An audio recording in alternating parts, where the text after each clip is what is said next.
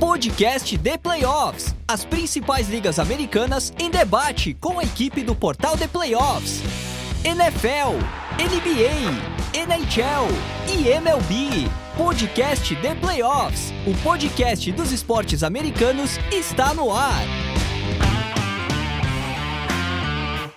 Olá, sejam muito bem-vindos à edição número 110 do podcast The Playoffs, o seu podcast de esportes americanos no Brasil. Eu sou André Amaral e hoje, ao lado de Amanda Geroldo e Luiz Felipe Sassini, vamos abrir oficialmente a nossa temporada de draft da NFL, falando sobre os prospectos da posição mais importante do futebol americano, aquela de quarterback. Não é só porque tivemos mais um capítulo da cada vez mais intrincada novela Lamar Jackson, além de novas movimentações de mercado, seja via free agency, seja via trocas, assuntos que discutiremos na abertura do programa de hoje, que também terá espaço para a esperança brasileira na posição de quarterback na figura de Davi Belfort, anunciando seu comprometimento com a Universidade de Virginia Tech a partir de 2024, quando terá concluído o ensino médio nos Estados Unidos. Mas antes de eu passar a palavra para os meus companheiros de bancada e a gente mergulhar de vez na pauta, vou passar aqueles recados importantes que não podem faltar. Lembro que esse episódio foi editado pelo Estúdio WPcom, o antigo grupo WPcom, que trabalha com gravação, edição e produção de podcasts, videocasts e áudios comerciais em geral, com direito a sala com tratamento acústico, quatro microfones, monitor de LED, além de estrutura para gravações e edições à distância. Se você tem um conteúdo, mas não tem tempo para editar ou precisa de uma ajuda para melhorar a sua ideia, manda uma mensagem para o nosso amigo Pique pelo telefone ou WhatsApp.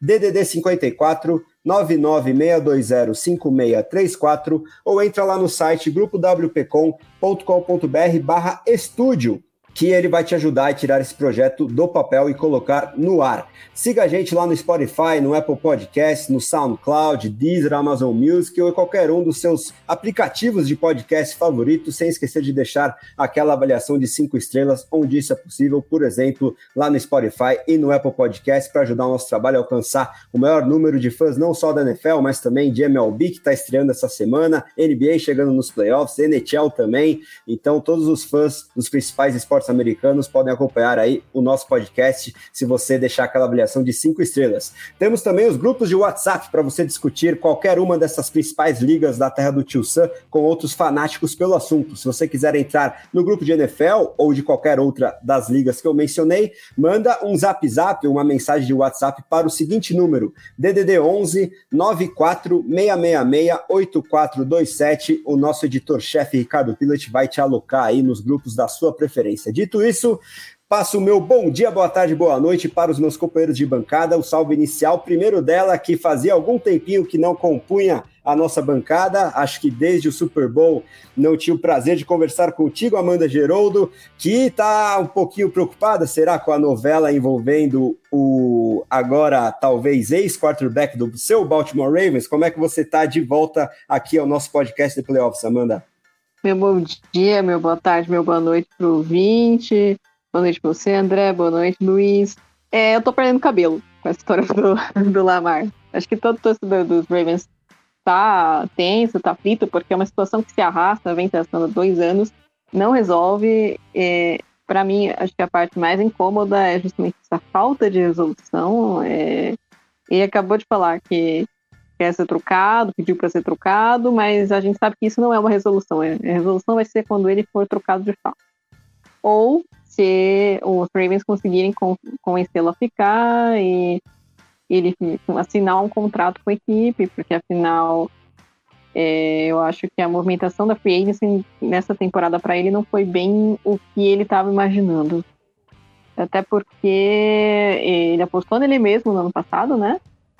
Mas teve problemas físicos, acabou não rendendo tão bem quanto ele esperaria, eu acredito. Então, temos esses fatores para a gente destrinchar, não vou não me estender muito no meu comentário, porque senão eu, eu vou roubar o espaço de abertura do Luiz. Então, bora lá, Luiz.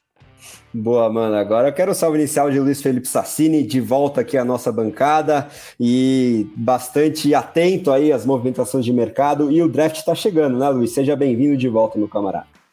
Muito obrigado. É, o draft está chegando, falta um mês, basicamente, para a gente é, chegar nele. Vocês provavelmente vão me ouvir tossindo um pouco hoje, porque faz uns 15 dias que eu tô com uma tosse bem chata, mas nada preocupante.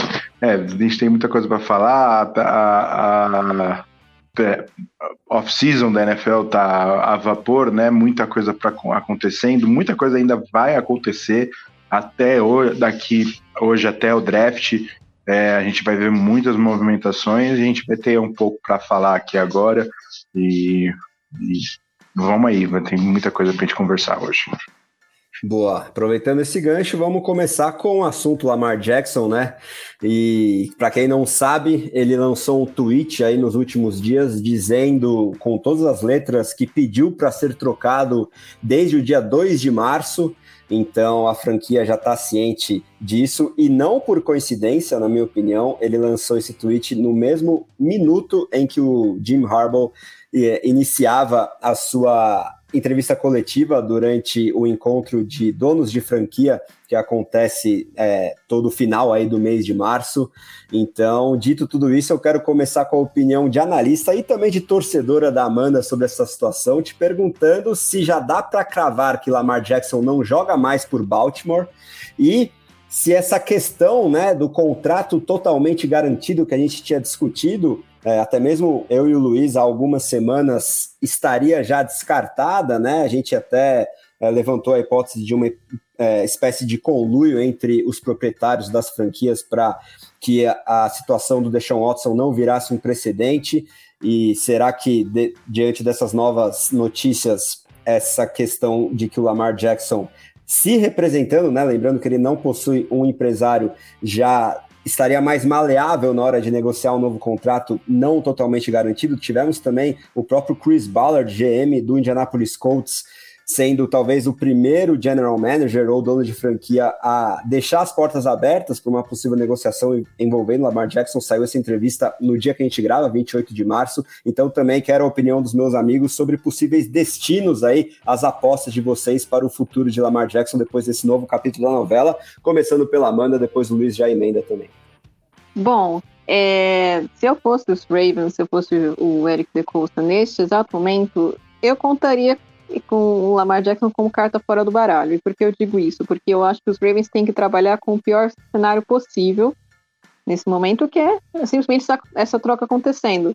E se essa troca acontecer, é, não adianta, o, o, elenco dos Ravens vai ter que passar por uma reformulação, sim, já está passando por uma reformulação, principalmente na fase ofensiva, por isso que trouxeram o Todd Moken de Georgia. Então, se, o, se, se, confirmar essa saída do Lamar, é, essa reformulação deverá ser mais profunda ainda. E pensando nisso, é, eu, se eu fosse de Costa, acho que até conversei né, com, com, vocês no, no, grupo do WhatsApp esses dias, eu iria. O Indianapolis Colts é uma opção, é claro, mas eu iria no Houston Texans. Eu, eu bateria na porta do Houston Texans pela pique 2, tem outra pique alta. É, acredito que eles possam ser uma boa, um bom lugar para o Lamar Jackson, estão reformulando a, a franquia inteira. Então, se eles começarem já com um quarterback como o Lamar Jackson, já tem uma grande chance deles conseguirem levar esses Sus, terem um rebuild super rápido. Da mesma forma que os Colts, se os Colts conseguirem o Lamar Jackson, será um rebuild também rápido para eles. E só que os Ravens têm que focar no, no, na seguinte coisa, um fator muito importante, que é o, é o número de escolhas do draft. Os Ravens têm cinco no momento, não tem nenhuma escolha de segunda rodada. Então, eu optaria por conseguir essas as picks mais maior número de picks possíveis, é, por causa da, da, da tag não não exclusiva parece que são duas, né? E vocês podem me confirmar essa informação bonitinha, depois o Luiz tem tudo isso certinho. Isso. Mas eu iria pelas, pelas picks mais altas, e no caso os Colts. Os Panthers, eles não vão ter material de troca pro Lamar, eu, eu acredito, nesse momento, até porque tro é, venderam a alma e o DJ Moore para subir para pick número um. Mas pode ser uma possibilidade, mas só não vejo um caminho tão fácil. E, então, quanto maior essa pique, melhor, mais opções os Ravens terão de escolha para o seu futuro quarterback, porque se o Lamar Jackson não está lá, precisaremos de um substituto. É, o Tyler Huntley é um bom reserva, mas ele não é um quarterback que vai segurar o elenco dos Ravens na FC Norte. E isso é fato. A gente viu isso nas duas últimas temporadas e o próprio Tyler Huntley sofreu com isso. Então, pensando nesse rebuild, pegaria, se, essa troca com o Texans for hipoteticamente, escolheria um quarterback na, na pick número 2, claro, considerando que os Panthers devem pegar o que eles consideram a melhor escolha, não necessariamente a melhor escolha, mas deve sobrar um, um bom nome para os Ravens e depois escolher um, um wide receiver na, na outra pick dos Texans. Esse, esse seria o, o meu caminho para os Ravens. Agora, para o Lamar, ele deve estar tá brigando pro, pelo melhor contrato possível. Se for totalmente garantido ou não, é uma coisa que os que os, os, donos das franquias obviamente, eles não querem, é, é, por inúmeras razões, por eles não quererem dar essa quantidade de dinheiro para os jogadores, por questões de, de cap também, é, é realmente é, é, impedir que o, que, a, que o efeito de Deshaun Watson vire uma regra na liga, até porque tem Justin Herbert, tem Jalen Hurts, tem o, o Joe Brown, tem outros quarterbacks aí que são candidatos a ganharem novos contratos, e se isso virar uma regra, é, vai modificar bastante o cenário de, de como as equipes gerenciam o cap space. Então, eu acho que talvez o, o Lamar esteja recuando um pouquinho nessa proposta, mas o, qualquer proposta que o Ravens apresentou não, não agradou ainda. É, não, não temos como saber por que se foi muito baixa, se as garantias não foram suficientes. Não, não, temos como, não temos visibilidade desse cenário, pelo menos eu não tenho. Mas acredito que ele esteja lutando pelo melhor contrato que ele quer aí. É isso que ele deve fazer, afinal, é, o NFL, o futebol americano, é um jogo de alto risco, um jogo de muito impacto entre os jogadores. Então, a gente sabe que ninguém quer que isso aconteça, mas é uma possibilidade de você, de eh, você disputar um jogo e de repente você não poder mais jogar por causa de uma lesão ou de um acúmulo de lesões, como foi o caso do, do Andrew Luck. Então, é, cada jogador tem que pensar o que é melhor para si também. Assim como cada franquia vai, vai pensar o que é melhor para ela. E quando uma coisa não está alinhada com a outra, não adianta forçar, não adianta arrastar essa situação. A melhor coisa realmente é o, é o divórcio e pensar no melhor caminho. Se por acaso, depois de toda essa tempestade, os Ravens ainda conseguirem segurar o Lamar Jackson no, elenco, que eu acho muito difícil, acho mais difícil ainda conseguirem essa, essa renovação, essa extensão contratual, é, meus parabéns pro De Costa, né? Porque contornou uma situação dificílima, mas é, eu acho que é impossível. É, eu, eu vejo uma situação bem complicada entre Lamar e, e Ravens. É, infelizmente para mim isso é mais uma é, mais um episódio da terrível decisão que a NFL tem de manter a franchise tag, que é uma, uma situação para mim completamente ultrapassada na liga e que nenhum time é, pense em mudar, né? Porque essa decisão vem dos times e essa regra nunca vai ser alterada por parte dos times. É, porque, infelizmente, hoje os times têm muito poder sobre o controle do jogador. Né? A gente fala de uma, de, uma, de uma liga que até os anos é, 70, 80, é, os jogadores nem trocavam de time porque não existia free agency. A free agency foi criada muito tempo depois, é, bem atrasado comparado às, a, às outras ligas. E tem esse preocupa, essa preocupação que os jogadores são muito importantes, que o destino das franquias é, é muito complicado se você é, tira esse poder deles. Então paguem os jogadores. A situação, a situação única e exclusivamente é que o, o Baltimore não quer perder o quarterback, e obviamente ninguém quer, mas não quer pagar o valor que o, que o Lamar Jackson quer receber. E fica nessa, nessa briga. Eu entendo a, a, a, a questão que está sendo levada por Baltimore para não pagar o que o Lamar provavelmente quer ganhar, porque é um estilo de quarterback que está muito. É, tem, tem muita tendência a se machucar, e aí você não sabe o, o quão duradouro ele vai ser. Né, ele já perdeu alguma uma quantidade razoável de jogos nos, nos últimos dois anos. É, mas se você valoriza o seu jogador, que, que pague o contrato que ele quer. E se você não acha que ele, que ele vale o que ele está é, pedindo, que ele vá para a free agency. Não fica com essa estupidez de, de, de franchise tag porque o, o, time precisa ser compensado. Quem precisa ser compensado é o jogador, não o time. O, o time é, é, muito bem compensado durante o ano inteiro financeiramente por ter esses astros nos seus, nos seus times. É, então, na minha opinião, é óbvio, é uma quebra de braço que provavelmente nenhum dos dois está completamente certo. É, e que eu não vejo tendo uma resolução tão rápida. Não, talvez, provavelmente, não acredito que ela vai ser resolvida antes desse draft. Então, eu não acho que a gente vai ter um, uma, uma resolução da onde o Lamar vai jogar. E acho que ainda, se eu fosse tentar especular, é mais provável que o Lamar ainda fique em Baltimore, mesmo com essa situação toda estranha é, do que se, se, se, acabe trocado.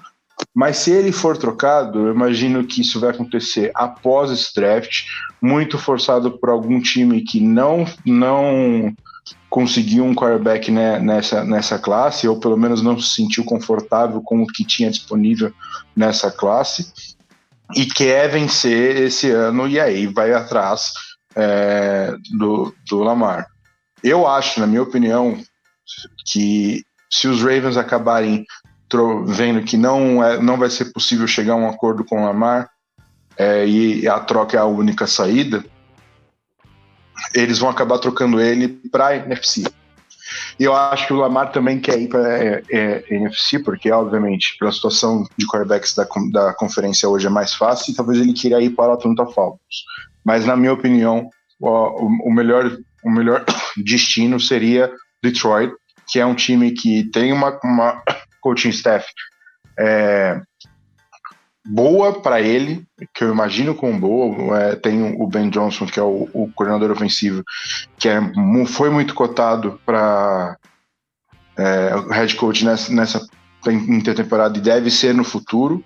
E tem um time que está sendo montado para competir e tem a possibilidade. Eu acho que também seria possível os times encontrarem um meio, um meio termo na compensação, é, tanto é, em questão de pix quanto em questão de em outros jogadores, por exemplo, o, o, o Goff poderia ser um jogador envolvido, que daria a, o Baltimore a opção de um quarterback para esse ano, principalmente se essa troca for depois, após o draft e aí deixando o Baltimore com opções para o futuro no draft de, de 2024, 2025, para você é, selecionar um novo jogador para essa posição. Eu acho que no final das contas o Detroit Lions seria o melhor, a, o melhor caminho.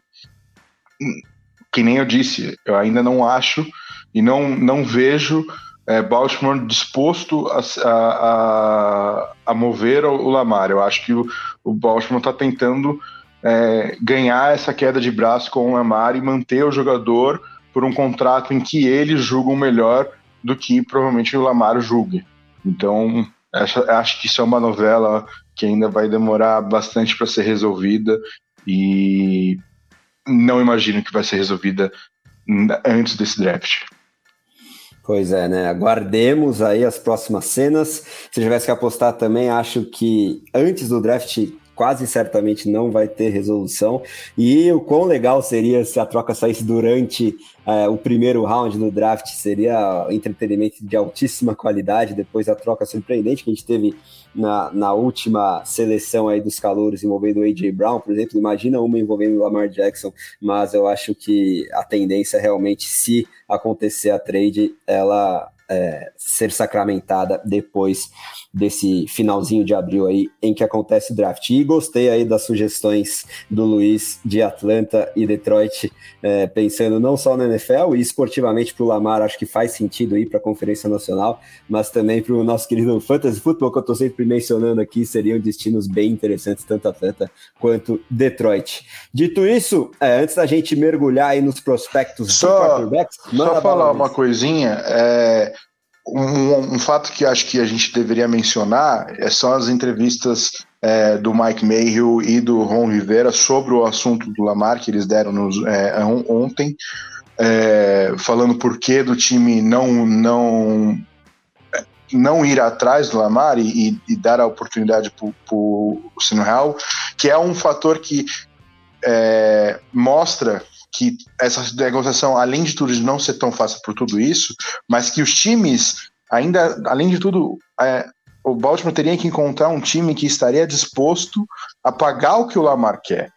É, e não está sendo muito, muito fácil, né? O, o, Washington não é um time que, na, na minha sincera opinião, tem uma opção melhor do que o Lamar. O Sam Howell não é uma opção é, efetiva. É, e muito provavelmente é uma opção burra. É, com todo respeito a quem gosta, do, acha que o Sam Howell pode, ser um bom quarterback na, na liga. É, mas efetivamente é uma opção que parece bem burra de você estar tá apostando nesse nível de você no Howell e falar que o Lamar, apesar de ser tão talentoso, não é não é o, para esse time. Isso foram palavras ditas pelo, pelo Ron Rivera e pelo Mike Mayhew, general manager do, do, do Washington. Então, essa negociação inteira ainda acaba sendo mais dificultada porque nós não sabemos quais times estão dispostos a pagar e se há algum e por quaisquer que seja o motivo, se é pela, pela situação do contrato é, garantido ou pelas dúvidas sobre, sobre a questão da parte física. Então, é um assunto que ainda vai render muito para a gente debater é, nas próximas semanas e talvez próximos meses. Sem dúvida. E além disso tudo, tem a questão de cap, né? Que pelo menos uma parte significativa teria que ser equalizada para esse ano e depois da, da grande movimentação principal de free agents, nem todos os times têm tanto espaço assim de, de cap para equalizar os salários. E para colocar ainda mais lenha nessa fogueira de Washington, é, saíram notícias bem frescas nas últimas horas e dias que está se aproximando a venda da franquia. E se a gente imaginar que novos proprietários costumam querer um splash forte aí na posição de quarterback, e se a venda acontecer mesmo antes do draft da NFL, especulações sobre os Commanders podem aumentar ainda mais envolvendo Lamar Jackson. Mas totalmente no, no âmbito da especulação por enquanto. Dito isso, antes da gente falar aí sobre os quarterbacks calouros desse draft que está a praticamente um mês de distância, vamos comentar rapidamente sobre exatamente as últimas movimentações de mercado, né? Free agents que assinaram com novos times ou trocas que também aconteceram nos últimos dias desde o nosso último programa sobre NFL. Por exemplo, o Orlando Brown saindo dos Chiefs para os Bengals para jogar de tackle, né? É uma movimentação que me surpreendeu, porque Cincinnati está tendo que se preparar para as renovações de contrato de Joe Burrow, Jamar Chase e T. Higgins, e agora chegou o Orlando Brown aí. Quem sabe é muito mais um rental por um ano, já se preparando para deixar o jogador sair em 2024 para abrir esse espaço de cap que será bastante necessário, principalmente na próxima off-season. O Bob Wagner, linebacker, que fez história no Seahawks e tinha trocado o time pelo rival Los Angeles Rams, agora está de volta para casa, voltou aí para Seattle e quero que vocês comentem sobre essas movimentações. Essa movimentação, tivemos outras movimentações, tais como o Brandon Cooks saindo de Houston para o Dallas Cowboys, outro wide receiver que saiu de Nova York dos Jets foi o Elijah Moore indo para o Cleveland Browns. Essas duas movimentações via troca. E falando em wide receivers ainda, temos DJ Chark e Adam Thielen chegando lá em Carolina para tentar suprir a ausência do DJ Moore, que agora faz parte do elenco do meu Chicago Bears. Podem comentar todas essas movimentações ou as é, dentre essas as que mais chamaram a atenção de vocês e outras que eu não mencionei, que vocês também quiserem falar, fiquem à vontade, meus amigos, começando pelo Luiz, depois a Amanda já emenda. É, eu, eu gostaria bastante de comentar sobre a, a, a, movimentação do Orlando Brown. Eu acho que é, o Bengals é, fez uma aposta é, que pode dar muito certo ou muito errado, é verdade. É, mas acho que é, um, que é, uma aposta que eles precisavam fazer. O Jonah Williams não tem funcionado, a, contrataram o Léo Collins é, num, num, preço caríssimo na, na última intertemporada e não funcionou também. É, tanto que já há rumores em que o, o, o Collins esteja no trade block é, de, de, Cincinnati após a, a, contratação do, do Orlando Brown, não porque eles vão jogar na mesma posição, mas exatamente por causa da, da, da do valor do contrato. O Brown é um contrato de quatro anos que não facilmente vai ser movido é, da, na, da, após essa temporada. E ainda há a situação do Jonah, Hill, Jonah Williams, que pediu para ser trocado após a, a, a, contratação do Orlando Brown, mas talvez seja a opção para right tackle é, de Cincinnati se o Leo Collins for, for realmente trocado. É, eu, acho, eu achei interessante também porque, para mim, joga um peso a movimentação do Kansas City Chiefs pelo Jawan Taylor. É, o Jawan Taylor foi um dos melhores right tackles da, da temporada passada, é excelente protegendo o, o, o QB, né, o passe, mas é um cara que jogou apenas, único e exclusivamente right tackle na liga, é, apesar de ter experiência de left tackle do college, nunca jogou nessa posição no, na NFL, né, até porque não foi visto como, como, como opção desde a época do draft para o lado esquerdo. E aí o Kansas City optou por pagá-lo e colocaram ele na, na, na, no lado esquerdo. E aí o Orlando Brown vai para Cincinnati por um preço menor do que o, do, que o Kansas pagou pelo Jawan Taylor. Então eu, eu acho um bom um movimento que bota também em evidência a decisão de Kansas City. Vamos ver se quem está correto nessa, nessa disputa, né? Se, se foi Kansas City que achou, viu e identificou bem que o John Taylor era uma opção melhor, ou se foi Cincinnati que fez uma aposta em, em, no Orlando Brown e pode acabar recebendo muitos dividendos por conta disso. É, acho que a, a, tanto o Taylor quanto o Orlando Brown vão ser muito comparados nessa, nessa é, temporada. É, o rendimento dos dois vai ser bem acompanhado de perto por muita gente, e aí vamos ver quem acabou saindo com a, com a melhor movimentação, que com certeza é, vai movimentar o mercado, que caso ambos é, deem certo na, na, nessas suas funções agora, a gente pode ver muitos outros right tackles é, pensando em se transformar em left tackle, até porque é um, um jogador que protege o blindside do quarterback por muitas vezes é, recebe muito mais do que um jogador que defende pela é, bloqueia pelo lado direito da linha, né? É, eu concordo com o Luiz que realmente foi uma aposta dos Bengals pensando em melhorar a linha ofensiva, porque é um problema crônico da equipe nos, últimos dois anos. Perdeu o Super Bowl por causa dessa linha e do, do quarterback tomando sec toda hora. Então tentaram fazer isso né, na, na temporada passada conseguiram melhorar de certa forma, a linha evoluiu, mas também continuou com problemas de lesão. E aí o Orlando Brown chega com uma opção ali para fechar esse lado esquerdo. O Orlando Brown é, é até curioso que eu, o Luiz comentou da, da questão do right tackle ganhar menos do que o left tackle, porque o left tackle geralmente protege o blind side do quarterback, se o quarterback for destro, né?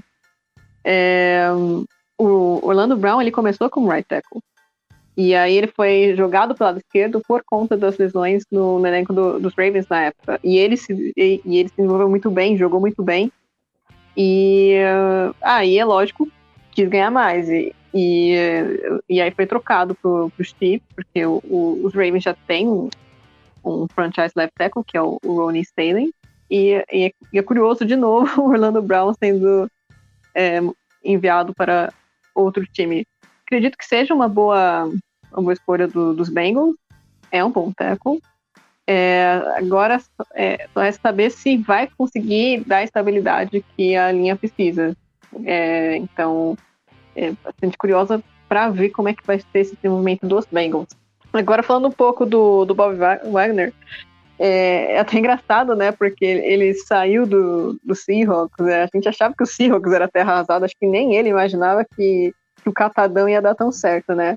E, e os Reigns, na verdade, que é, a, gente não imaginava que fosse repetir a campanha do Super Bowl, mas a gente achava que era um, um time de playoffs no, no, início da temporada passada. É, per, teve uma queda absurda de desempenho em relação um ano ao outro, e o, e o Bob Wagner, apesar de ter jogado bem lá em Los Angeles, preferiu voltar para Seattle, né, depois que ele foi dispensado.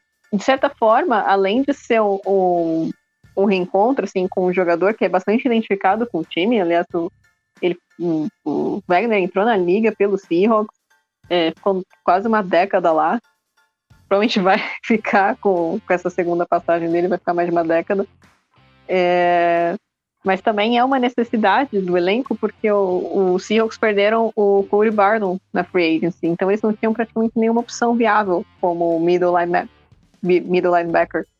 Então, além de ser um, uma, um jogador que já está acostumado com a cultura, com a defesa, com as chamadas, é uma, é uma, é uma peça que, que preenche uma necessidade ali. Então, é, eu achei essa movimentação bastante interessante e muito positiva para o Seahawks. Sobre já o, o Brandon Cooks, a gente sabia que ele já ele queria ser trocado há tempos, né? Desde o ano passado, meio que é, falando que, que queria sair, até porque o, o elenco do, dos Texans não era muito competitivo. E finalmente ele conseguiu o que ele queria, ele vai jogar nos Cowboys. É, ali provavelmente vai ter um espaço para ter um wide receiver número 2, ali com o, o Sid Lamb com, como wide receiver número 1. Um. É, achei uma peça interessante para o ataque dos Cowboys.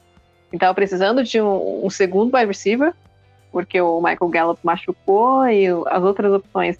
O Noah Brown ele se destacava de vez em quando, mas eu vejo ele como mais como um, um wide receiver número 3 do que o, o número 2 ali para fazer uma dupla principal de recebedores. Então, é, acho que é uma edição muito interessante para os Cowboys é, para essa temporada. E para terminar aqui da, do nosso roundup de, de wide receivers, tem o, o, Elijah Moore também, que realmente tinha pedido para ser trocado lá na época dos Jets, é, ano passado com aquela questão toda do Zach Wilson e agora acabou sendo trocado para os Browns, também era uma equipe que precisava de um segundo wide receiver. É, tem o Amari Cooper, mas não tinha ninguém além dele e acaba sendo uma opção agora para o Deshaun Watson.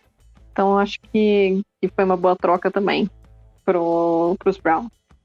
É, eu, eu, querendo comentar sobre o Elijah Moore, eu acho é uma troca inteligente do, de Cleveland, é, pagou até um preço razoável, é, uma, uma escolha de segunda rodada, obviamente, mas que ainda rendeu junto com o Moro uma, uma escolha de terceira rodada, então um drop de uma rodada, mais um jogador é, de muito potencial. É verdade que durante o seu tempo no Jets é, não fez números é, muito bons, não à toa é, ele sai por um preço que teoricamente barato. É, a gente pode discutir ou não se foi uma, um movimento inteligente por parte do Jets, na minha opinião, não foi. É, mas a gente sabe muito bem por que, que o Jets o Jets estão fazendo isso né? Eles realmente estão seguindo aquela lista que o, o Aaron Rodgers disse que não deu, mas o time já trouxe o, o, o Allen Nazar, contratou o Michael Harman e hoje foi visto é, negociando e com fotos do, do, do, Robert Saleh abraçando o Odell Beckham Jr. após é, a, a, reunião entre os dois, entre jogar time e jogador. É, então fica bem evidente que aquela lista está sendo cumprida. É, o Jets indo atrás dos jogadores em que o, o Aaron Rodgers gosta. Eu basicamente não teria feito alguma dessas movimentações e manteria o Elijah Moore e provavelmente o Corey Davis, que deve ser um jogador que, apesar do que o Salé disse, é, se a troca com, com o Green Bay sair, provavelmente vai vestir as cores do Packers na próxima temporada.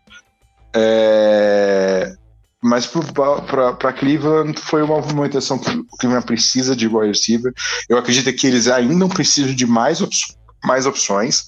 Né? Hoje eles contrataram, tiveram a troca pelo Ajamor e contrataram o Marquis Gooden com opção 2 e 3, mas eu ainda acho que seria um, o Moura mais um, uma terceira opção e o, e o Godwin é, um cara para compor elenco, então ainda não vejo o time é, bem posicionado na posição de wide receiver, eu acho que eles precisam de mais e talvez não seja muito fácil para eles fazerem isso nessa temporada, mas se espera muito do Moore, então vamos ver o que, que ele que, que acontece com ele, se ele se desenvolve e rende muito mais do que ele já rendeu até agora na sua carreira na NFL. Boa, Luiz. E aproveitando o seu gancho sobre o OBJ, vamos finalizar o nosso giro de mercado falando sobre aqueles jogadores que ainda estão disponíveis para assinar com outros times ou até mesmo colocados indireta ou diretamente via é, comunicados oficiais ou não aí é, por meio dos burburinhos ou notícias mesmo da NFL no trade block, né?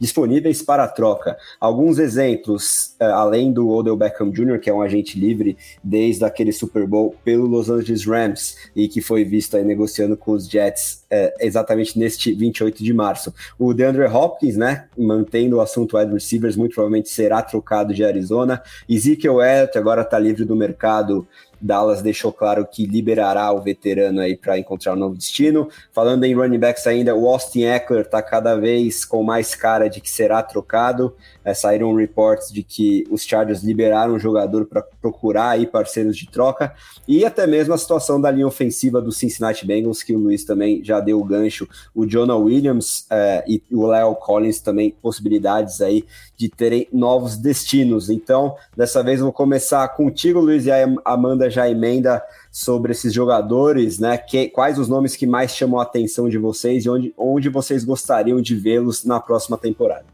É, eu acho que são a maioria desses nomes é, gente, são nomes que, é, tirando o Odell, que é um agente livre, vai, provavelmente vai assinar com alguém. Todas as outras outros nomes são jogadores que precisariam ser trocados e não são exatamente jogadores fáceis de serem movidos. O Hopkins, por exemplo, é, é um contrato que nem todo time da liga, apesar do, do talento dele ser inegado, viu, é, vai estar confortável em, em é, adquirir o contrato. Provavelmente a, qualquer negociação do Hopkins é, encalhe com uma renegociação com um novo time e se essa renegociação não acontecer, a troca não irá ser concluída. É, muito foi especulado sobre os Patriots com ele. Eu duvido muito New England para o Hopkins, porque toda essa situação que houve da época de Houston, Texas, com o Hopkins e o Bill O'Brien, eu ficaria extremamente surpreso se ambas as partes tenham algum interesse que isso aconteça. É, mas o Hopkins, obviamente, é um jogador que tem um, um talento que algum time vai ter interesse. É, hoje eu acho muito difícil a gente falar qual. É, o próprio Cleveland Browns talvez seja uma opção. Eu não sei qual seria a, o, o catal de, de, de draft para Cleveland mover pelo Hopkins, mas talvez seja dentro da possibilidade do time, visto que é, tem toda essa situação do contrato. Então, talvez a troca seja mais barata do que uma troca normal para um jogador do talento desse, desse, desse jogador, que é o DeAndre Hopkins. É, outro nome que eu acho que vai ser é, bem complicado de, de, de, de, mover é o próprio Austin Eckler. É, o, o Eckler sente, sente que ele é um, um jogador hoje underpaid, né? E o Chargers, apesar de se mostrar aberto e manter o jogador, não quer pagar mais para isso e por isso deu a opção do Eckler buscar um novo time através de uma troca, mas não vemos hoje em dia, né, movimentações né, de times pagando running backs como o Eckler. Não à toa, até o, o, o, o foi especulado que o Titans é, poderia mover o Dark Henry até agora não encontramos, não foi visto é, essa, essa troca ser efetivada, então é, são todas negociações muito complicadas. Eu gostaria particularmente de ver muito o Eckler é, em Denver, mas eu acredito que o Chargers nunca vai trocar ele para dentro da divisão. E aí eu acho que a opção seria o Philadelphia Eagles, é, visto que o Eagles deixou o Miles Sanders ir embora e o Eckler poderia é, cumprir com, com, a, com a função maravilhosamente. A situação do cap, obviamente, seria é, complicada, mas assim como o Hopkins, o Eckler vai renegociar, talvez receber menos em valor é, nesta temporada, mas num contrato mais longo, em que tem uma média é, salarial a, grande e que ele receba como bônus, é, signing bônus um valor que faça ele se sentir é, feliz em jogar nessa temporada por tal por algum valor específico. Nesse cenário aqui, eu acho legal a gente também colocar. O, Luiz até mencionou no comentário dele é, a questão é, principal para os running backs é que são uma posição muito desvalorizada hoje em dia. E eu vejo isso muito no Austin Eckler, que é um running back muito bom, inclusive um running back bom recebendo passes, e também o Ezekiel Elliott. Então, querem ser trocados, querem ganhar mais, só que o problema é, é o mercado. Ainda mais hoje em dia que você pode escolher um running back muito bom numa segunda, numa terceira rodada do draft, na sexta rodada, às vezes você pega até um, um free agent não draftado e ele vai super bem. O, o 49ers fez isso muitas vezes, o próprio James Robinson teve duas temporadas muito boas no Jaguars e ele não era um. e não foi escolhido no draft. Então, é, é acaba sendo muito difícil para um running back que não é de elite acaba segurando ali e tendo alguma força na renegociação desses contratos. E aqui o e, e, aqui também pesa que nesse draft especificamente, na classe passada a gente não teve nenhum running back cotado para ir numa primeira rodada, mas a gente teve um Bruce Hall que foi muito bem. A gente teve o Damian Pierce, que também foi, acho que se não me engano, uma escolha de quarta rodada, jogou bem. A gente teve também o, o, o Kenneth Walker em Seattle, que quando entrou foi super bem.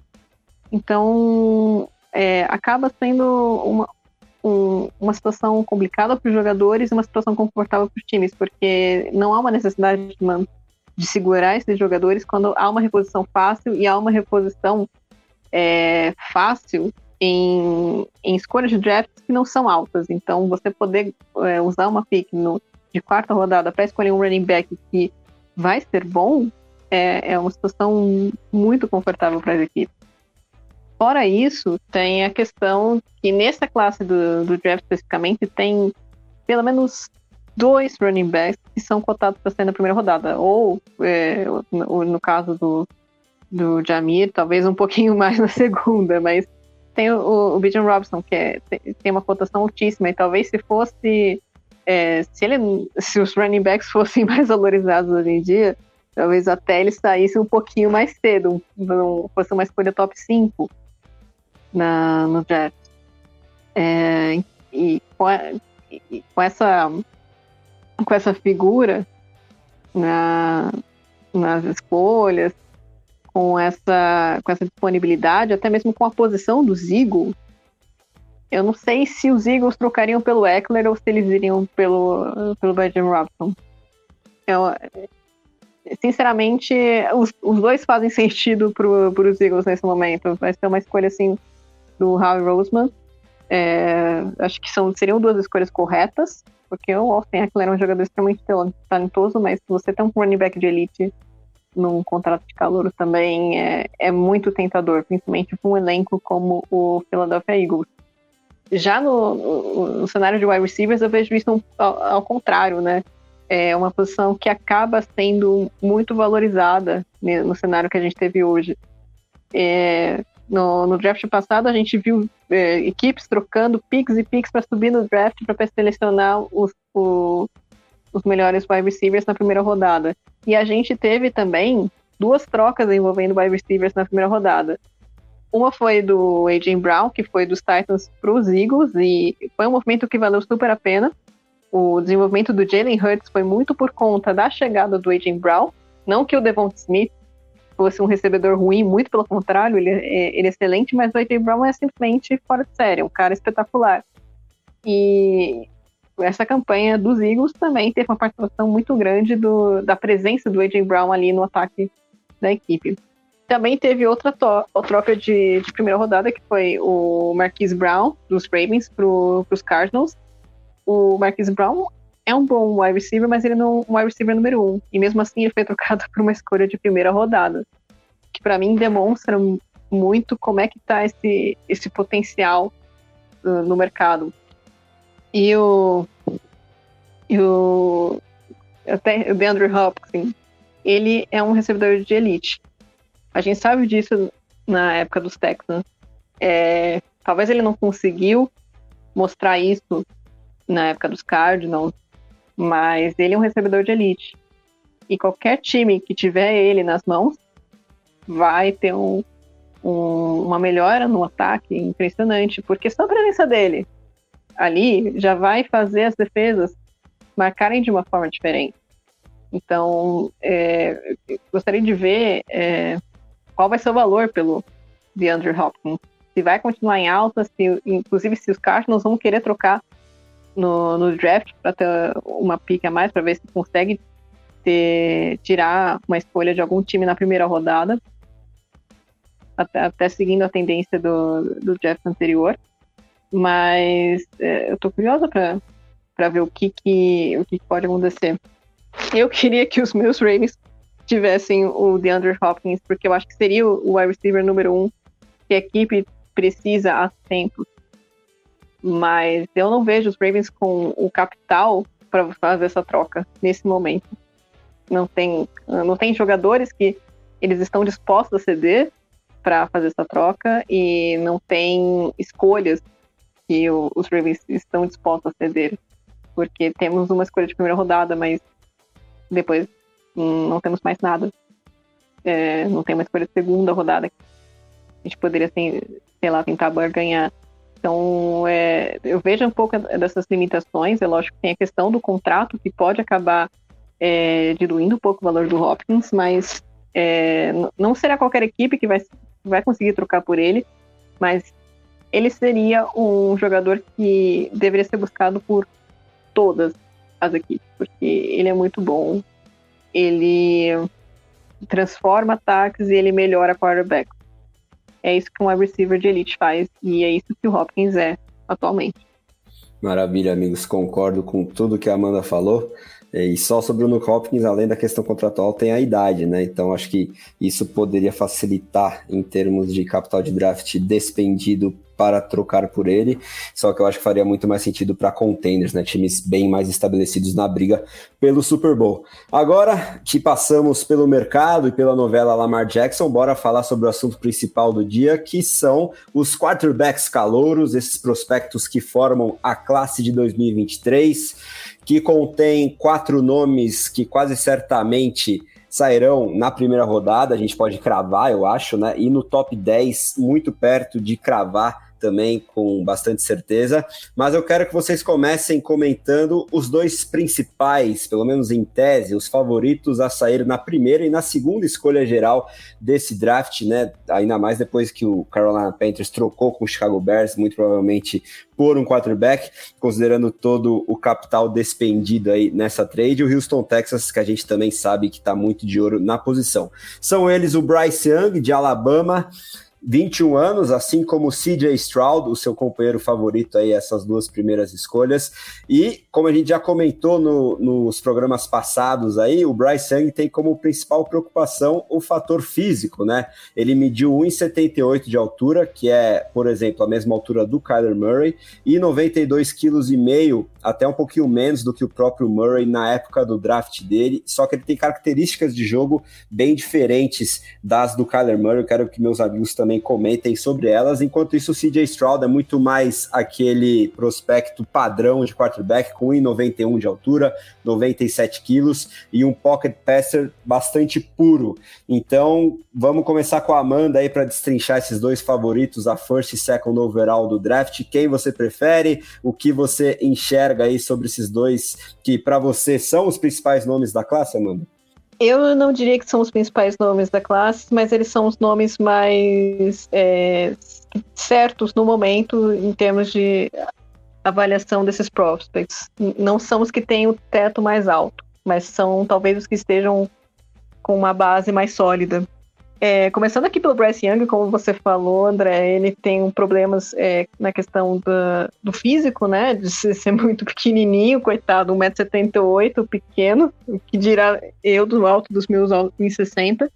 É, mas, de qualquer forma, ele tem uma boa, teve uma boa experiência jogando no college, enfrentou rivais de alto nível. Ele é um jogador que é consagrado tanto em níveis nível individual, do, de reconhecimento técnico que ele tem, quanto o nível coletivo do que ele conquistou pela, com Alabama. E eu acho que é um jogador de jogo grande. Um jogador que aparece nos momentos cruciais. Ele é, tem precisão nos passes em todos os níveis do campo, protege bem a bola. Apesar de ser é, um pouquinho magrinho, pequenininho, ele é relativamente saudável. É lógico que que eu, é, há uma diferença do nível entre o college e a NFL, então por isso é, tem essa preocupação. Os jogadores da NFL são maiores, são mais fortes, e isso pode acabar é, é, causando mais lesões no, no Bryce Young se ele não for, se ele não se cuidar, se ele não tiver uma linha ofensiva adequada. É, ele não é um dual threat quarterback, mas ele tem essa agilidade para escapar do pocket pelo lado ou pelos meios, e aí ele consegue é, conquistar algumas jardas importantes pelo chão. Eu achei que ele teve alguns bons momentos sob pressão, mas eu acho que ele pode ainda evoluir nesse aspecto e até um, um pouco é, demonstra também uma capacidade de improviso muito boa. Eu, eu pelo menos gostei assim do, do, de quando eu vi ele improvisando. Eu acho que em determinados momentos ele precisa calibrar um pouquinho os passos. É, não vou entrar nessa questão de mecânica e tal, mas é, em alguns momentos eu sentia que ele colocava muita pimenta na bola e saía muito forte, outras, outras vezes era um, um, faltava tempero, a bola saía completamente murcha. E em, e nesse momento aqui, que eu vou, vou citar especificamente, me lembrou muito o, o, Kyler Murray, porque eu já vi o Kyler Murray fazendo isso na NFL, e foi, para mim, foi como se fosse hum, iguaizinho, sabe? Muito parecidos. É, eles acabam, tanto o Kyler Murray, agora com o Bryce Young, com, pelo menos nos jogos que eu acompanhei, ele tem a tendência a recuar demais em alguns dropbacks. E aí ele acaba tomando alguns sacks desnecessários e principalmente na NFL, isso é uma coisa que ele vai precisar ter cuidado nesse momento de transição, porque os defensores são mais rápidos, eles leem a jogada também de forma mais rápida e eles são mais inteligentes. Então, se eles perceberem eh, esse dropback, eles vão para cima mesmo e, e vão para causar esse esse sec com uma perda enorme de jardas. E também, como eu citei, ele tem alguns momentos sob pressão são muito bons, mas ele ainda oscila de vez em quando. Então ele acaba errando alguns passes que talvez eh, poderia ser, poderiam ser completados, precisariam ser completados quando a gente está falando aqui de, de um quarterback titular da NFL, um franchise quarterback, e ele acaba tomando alguns sacks desnecessários, porque é, para ele, o desenvolvimento dele da NFL, é uma coisa que ele precisa evitar ao máximo, até para evitar a questão de lesão, de ficar tomando pancada toda hora então, por isso que, é, para mim, o fit ideal dele seria, é lógico, todo quarterback precisa de uma boa proteção por questões de saúde mesmo, mas para o Bryce Young isso daí vai ser é, muito, muito, muito importante. Acredito que ele tem todo o potencial aí para brilhar na NFL, mas é, só, realmente só precisa de alguns ajustes, é, é normal pro, quando a gente está pensando de um, de um prospecto tá passando do college para NFL é, é, natural isso, mas é, acredito que, inclusive, eu acredito que ele seja o mais completo da, da classe no momento, pelo que eu vi. Já o, o CJ Straw, é, como você falou, ele, ele realmente ele é mais. É, tem mais o protótipo de quarterback do que o Bryce Young, ele é mais alto, um pouquinho mais forte. É, ele também tem essa capacidade de, de sair pela, pela lateral, ganhar algumas jardas pelo chão se precisar, mas realmente ele não é um, um dual threat, ele, ele, é mais um, um pocket passer. Uma coisa que eu gostei bastante do que eu vi no jogo dele é eficiência do, no, no no-huddle. Então, é, eu acho que é uma coisa que, que é muito interessante né, na NFL em, algum, em determinados momentos. Se ele conseguir aplicar isso, vai ser muito bom. É, outra coisa que eu percebi que eu gostei bastante é a força do, do passe dele, a precisão dele, mesmo quando ele, ele não tem uma mecânica perfeita no, no passe. E quando eu digo mecânica perfeita, eu digo em situações que ele precisa lançar meio torto por causa da pressão. E mesmo assim ele consegue completar o passe, mesmo assim é, é, um, é um passe bonito, né? Meio aquele passo morto que alguns quarterbacks lançam. E é uma coisa também, uma habilidade importante na né, NFL. Só que tem uma coisa que, que eu fiquei com, com o pé, uh, com a pulga atrás da orelha uh, em relação ao Stroud.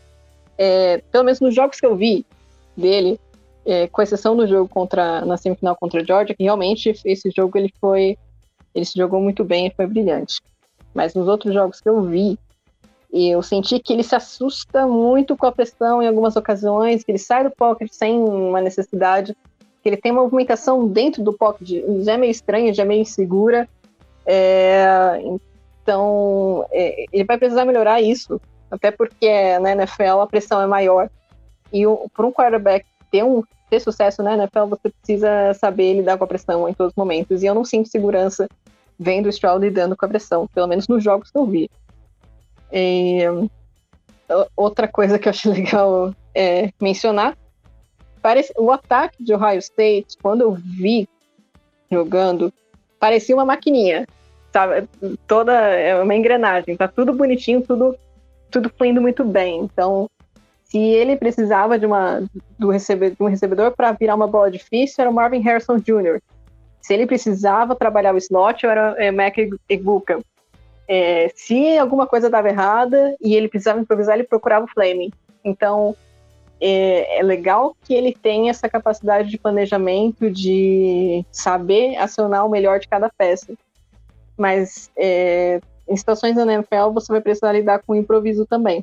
Então, eu vejo isso tanto como uma coisa positiva do jogo dele, é, saber explorar é, esse ataque da melhor forma possível, como também uma coisa negativa de, de realmente procurar outras opções para passe em vez de marcar cada recebedor em cada situação ali. E sobre eh, os passes curtos também, eu percebi que ele trabalha bastante em passes curtos, até por conta disso a previsão dele é muito boa no passes. É, em algumas leituras eu senti que ele acaba precipitando e forçando, e é uma leitura perigosa porque o defensor está cortando a linha de passe. E isso é uma situação ali um pouquinho complicada, porque pode resultar no pick six, um passe telegrafado que, de repente, o, a defesa intercepta e retorna para um touchdown. Então, é uma coisa também que ele precisaria melhorar. Mas, tirando esses detalhes, que são resolvidos por uma comissão técnica boa, uma comissão técnica competente. Eu também vejo o CJ Stroud como um, como um bom candidato aí. Eu acho o Bryce Young um, um pouquinho mais equilibrado, mas é, eu entendo também super se o, o Stroud saísse na, na, na pick número 1, um, fosse a primeira escolha. É, depois dessa análise extremamente completa da Amanda, eu vou, eu vou fazer uma análise assim um pouco diferente do que além dos atributos do, do, dos dois jogadores, né? Na minha opinião, particularmente, eu não tenho nem o Stroud nem o Young como primeiro quarterback da classe. É, não é questão de talento, acho que os dois são muito, extremamente talentosos. É, são questões que eu, eu imagino que ambos é, necessitam de, de, de coaching staff e, e situações específicas para dar, darem certo na NFL. E acho que isso é uma tendência na classe inteira. É, tanto o Richardson quanto o Will Levis, é, como também o Randall Hooker, que talvez saia, seja mais um nome que a gente acaba pode vir, vir a ver saindo na primeira rodada. É, mas o que, eu, o que eu vejo nos dois, é, tanto o Stroud quanto o, o Young, eles se encaixam em sistemas é, específicos em que tanto o Panthers quanto o Houston é, tem no momento as coaching staffs para isso. O Frank Reich montou uma coaching staff experiente em Carolina é, que tem certas experiências. O Reich treinou, nunca treinou, por exemplo, um quarterback baixo. Então, eu dificilmente consigo imaginar o Reich encaixando o Bryce Young é, no, no seu ataque. Eu imagino que o Stroud e o Anthony Richardson é, encaixariam muito mais. E hoje me parece que o Stroud é a opção em que o, o, o Carolina Panthers vê como o principal quarterback da classe. Já o Houston é, vem de um vem de um, uma, um coach staff montada pelo Demico Ryans que vem, se vai se basear muito é, num, num ataque muito parecido com o do Kyle Shanahan. É, que não exatamente necessita que o quarterback seja de alguns é, padrões é, específicos para se desenvolver. É verdade que o, nenhum dos quarterbacks que passaram na mão do, do Shanahan, desde a época de Washington ou Atlanta, e até em São Francisco, tiveram as características físicas do Bryce Young. Né? Até porque nenhum quarterback na liga hoje, né, a não ser o Kyler Murray, é, tem as, as, as mesmas, os mesmos atributos físicos do Young e deu certo na liga. Até porque o Murray e Young tem, que nem você já falou, André, tem estilos de jogos muito diferentes.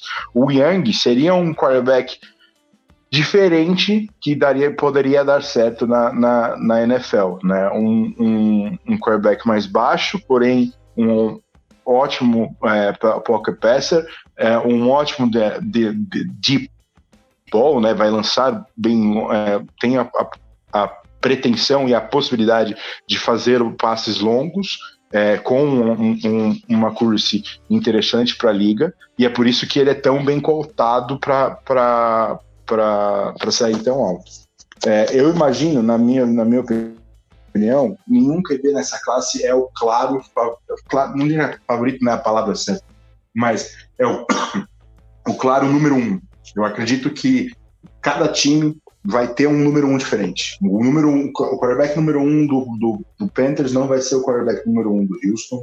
É, eu acho que o quarterback número um do, do, do Indianapolis também não vai ser o mesmo, que talvez não seja o mesmo do quarterback número um de, de, de, do Detroit Lions ou do Tennessee Titans, é, até para outros times que podem procurar quarterback, como Tampa Bay Buccaneers, Washington Commanders, até o Seattle Seahawks, apesar do contrato que eles deram pro, pro, pro Smith.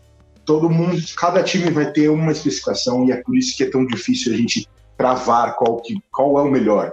Né? Cada um depende. Se o, o Bears tivesse trocado com o Tennessee Titans, é, muito provavelmente a escolha não vai ser a, não seria a mesma que o que o, o Carolina Panthers vai fazer. E é até por isso que eu acho achei que a troca do Panthers foi um pouco precipitada, porque eles talvez poderiam conseguir o mesmo jogador que eles vão conseguir na primeira, na primeira escolha, com uma troca mais barata pela terceira. Mas eles fizeram a troca, garantiram a, a primeira escolha para garantir, para não, não ter, não correr o risco de não ter esse jogador, até porque eu, é um ponto que a gente, muitos mocks, a gente está vendo, ah, quarterback saindo para é, na 1, na 2, na, na 4. Eu não necessariamente acredito que times como Colts ou o, Las Vegas Raiders ou Tennessee Titans é, vão pegar o quarterback que sobrar. Né? Eu acho que tem que ter um jogador específico que sobre e, fique, esteja disponível para talvez sair na, na, na escolha de, de Indianápolis ou na escolha de, de, de Las Vegas. Então, essas coisas vão mudar bastante o draft. Mas voltando para o Stroud e para o Young, eu imagino que esses dois jogadores se encaixam na, na, no que tanto o Carolina Panthers quanto o Houston Texans planejam é, com um quarterback nesse draft. Então, por isso que eu imagino que o Stroud vai ser a escolha número um e o Bryce Young vai ser a escolha número dois. Boa, amigos, concordando bastante com o que vocês falaram, inclusive, é, principalmente sobre essa questão das prateleiras, né? Os mocks mais recentes aí dos analistas de mais destaque parecem que querem diferenciar é, CJ Stroud e Bryce Young dos outros dois principais quarterbacks da classe que, concordando com principalmente o que o Luiz trouxe, eu não vejo tanta distância assim em relação a talento e principalmente potencial, até porque o atleticismo de Anthony Richardson e Will Levis me chamam muito a atenção. Ambos têm 1,93 de altura, 105 quilos, então são os mais altos e mais fortes dessa classe. A diferença que também pode ser bem importante é que o Richardson tem muito menos experiência e própria idade, né? É, são dois anos a menos do que o Will Levis, enquanto o Richardson tem 21, o Levis tem 23.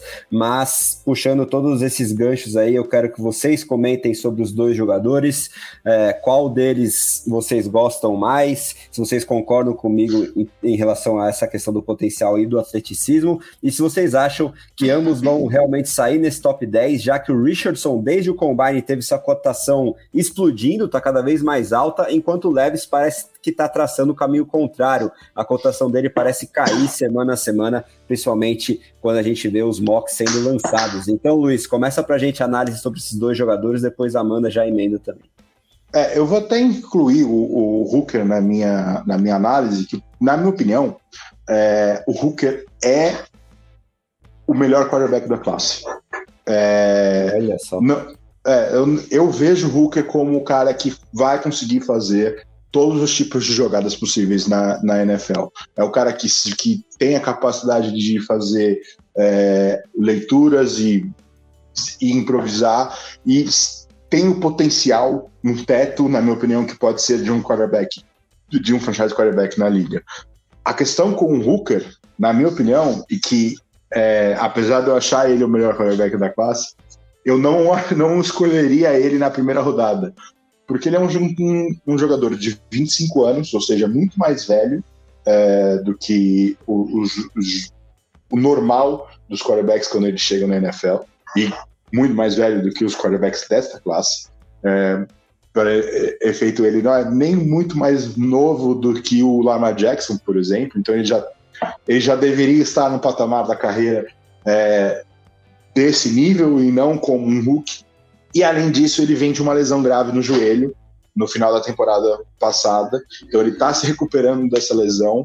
Então, pensando que ele é um quarterback de 25 anos e que está se recuperando de, de, de, uma lesão grave, é loucura você escolher ele na primeira rodada, sequer queira na, na, no top 10, porque é um investimento muito pesado que repercute muito durante muito tempo e se você é, investe nele e aí a lesão, por exemplo, é, dificulta a adaptação dele na NFL, você gastou muito por mais talentoso que ele fosse. Eu imagino que o Hooker, por exemplo, é um cara que eu ficaria confortável se caísse na mesma situação que caiu o Jalen Hurts. É, cair para a segunda rodada, encontrar um time que encaixe o seu estilo de jogo. Curiosamente, eu vejo um time é, que nos últimos dias tem sido especulado como que tem interesse nesse jogador, que é o Indianapolis Colts, que tem uma coaching, coach staff que veio basicamente do Philadelphia Eagles, né? O Jonathan Gannon, ex-coordenador ofensivo da, da, da, do Philadelphia Eagles, ajudou a adaptação do Jalen Hurts. Eu acho que pode é, criar apesar de ser jogadores diferentes, é, criaram um ataque em que o Hooker dê certo, e aí a situação de cair para a segunda rodada é, seria é, mais interessante, ou até mesmo se o time optar por é, fazer um trade-up no final da primeira rodada para garantir esse jogador. É, agora, voltando para o Richardson e para o Levis, eu, eu tenho os dois também à frente de Stroud e Young. Não porque eu não acho o Stroud e Young talentoso. Para mim, os quatro estão na mesma prateleira. É, todos na, na, no mesmo nível, no mesmo estilo de potencial, alguns com características diferentes. O, o, o Richardson é um, um, jogador que se movimenta melhor, é extremamente atlético, é, pode fazer vários tipos de passes, mas também pode resolver com, a, com as próprias pernas. Mas, como a gente falou, é extremamente cru. Imagina-se que ele precisa de uma adaptação mais, mais demorada à NFL. A realidade é que a gente não tem essa certeza. Eu lembro muito bem que o Justin Herbert acabou sendo selecionado após o Burrow e o Tua exatamente porque viram nele um quarterback cru. Só que na realidade ele foi um quarterback no college em Oregon que foi subutilizado aos seus talentos e encontrou no, no Los Angeles Chargers um time que conseguiu trazer para a NFL o talento dele e dar certo. E eu acho que isso pode acontecer tanto com o Richardson e com o Leves. Eu vejo o, Le, o Richardson saindo antes do Leves porque eu acredito que esses atributos físicos dele vão abrir muitos olhos e alguns times vão colocar ele como quarterback número um. Eu já vejo menos times colocando o Leves como quarterback número um da classe, mas ao mesmo tempo vejo times como, por exemplo, o Tennessee Titans, que não teriam problema em selecioná-lo, mesmo que ele não seja o seu principal quarterback é, da classe. E é possível que ele saia dentro do top 10, talvez se o Titans der um trade-up. Eu imagino que o floor, né, ele não sai, se ele chegar na décima primeira escolha do Tennessee Titans, é ali que ele sai. É, porém, vejo times que podem ter interesse. É um quarterback que esse sim, um pocket passer que pode fazer qualquer tipo de passe, principalmente passes longos, com a accuracy que, que da, da, minha opinião, entre os quatro, é o que mais abre os meus olhos né, nesse quesito.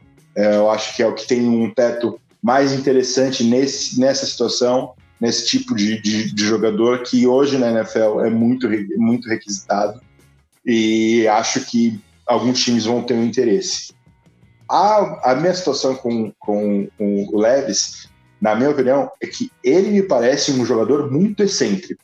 Né? Não só nas opiniões estranhas de tomar café com maionese, mas ele é um cara que você vê nas entrevistas, ele é um cara excêntrico que talvez tenha um interesse muito parecido no esporte ao Jay Cutler. E isso me assusta. Né? É um cara que essa excentricidade talvez me deixe incomodado sobre apostar nele como um quarterback é, franchise na liga.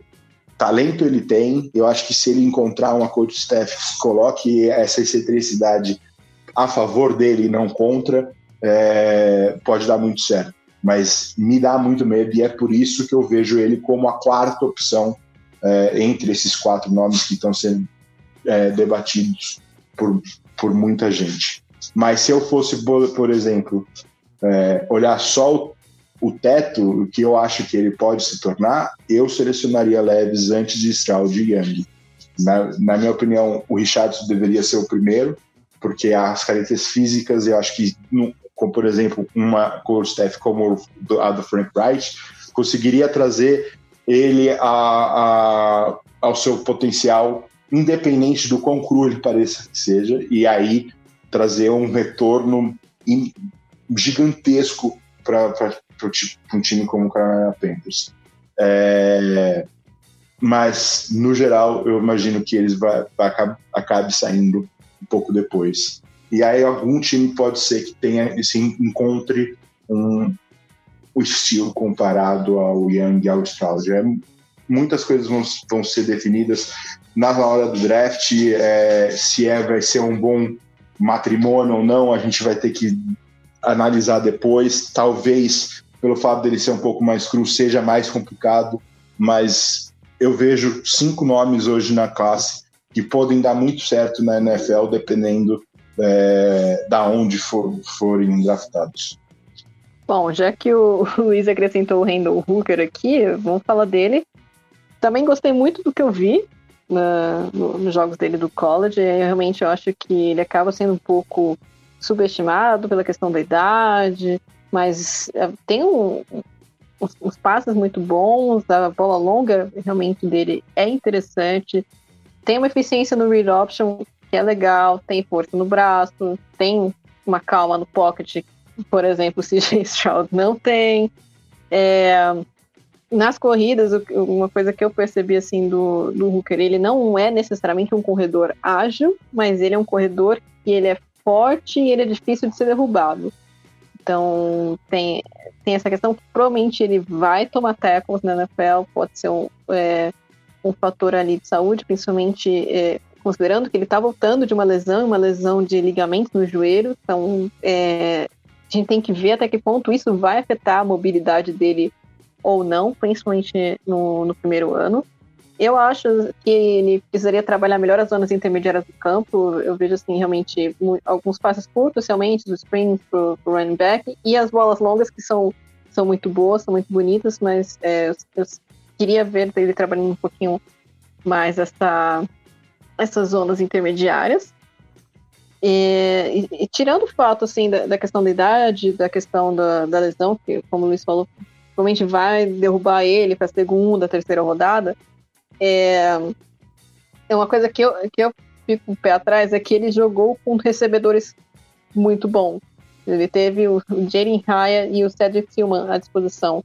São dois bons, bons wide receivers, estarão à disposição do draft.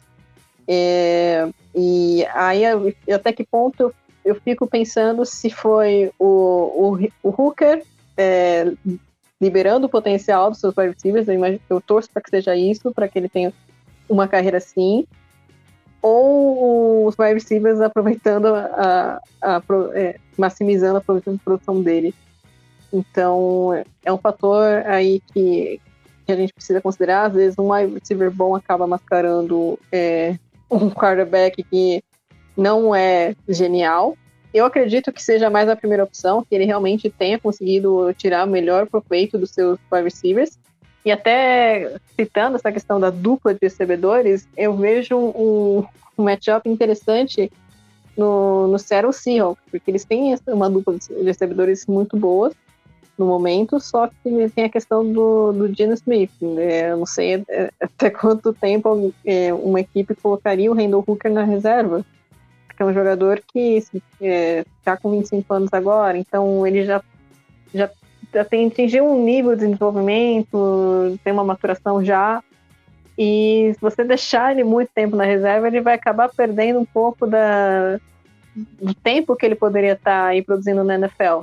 A gente sabe que, por exemplo, tem alguns quarterbacks que jogam eternamente, vulgo Tom Brady.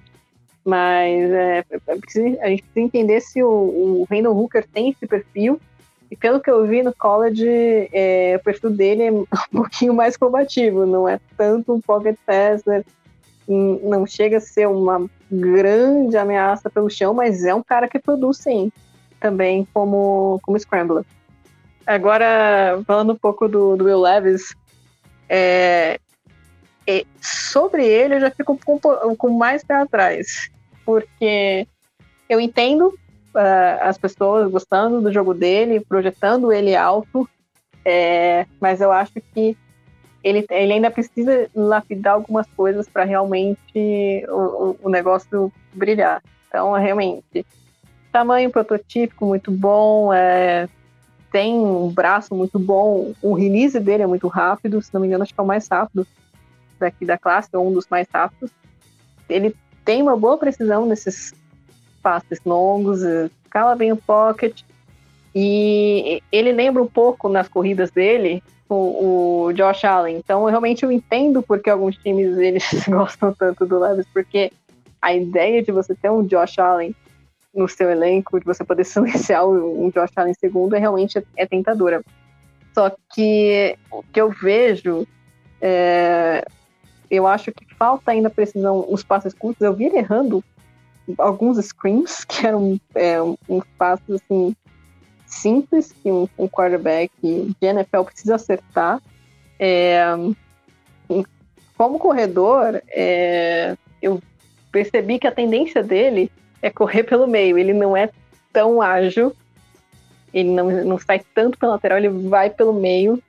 E isso é, um isso é até um pouco previsível, né?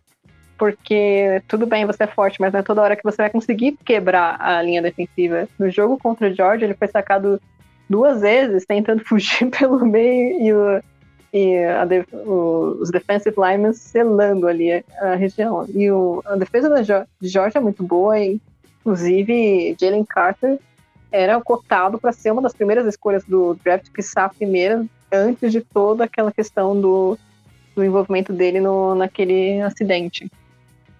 Então, é, eu acho que o Levis tem algumas coisas para lapidar, assim, na minha opinião, coloca ele um pouco abaixo do, dos outros quarterbacks. Ele precisa também é, melhorar um pouco essa, uh, passes curtos. Ele tem um braço muito bom, então já ajuda bastante. É, ele na NFL provavelmente ele vai ter mais opções do que de recebedor do que no college, porque no college ele meio que travava em um recebedor só, porque provavelmente era a única opção dele.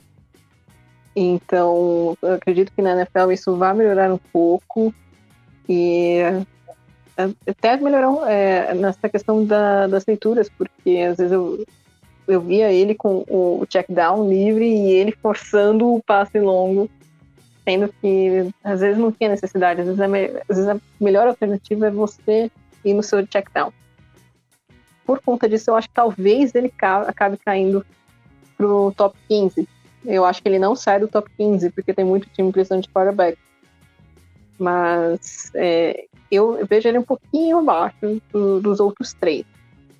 Agora, o nosso queridíssimo Anthony Richardson.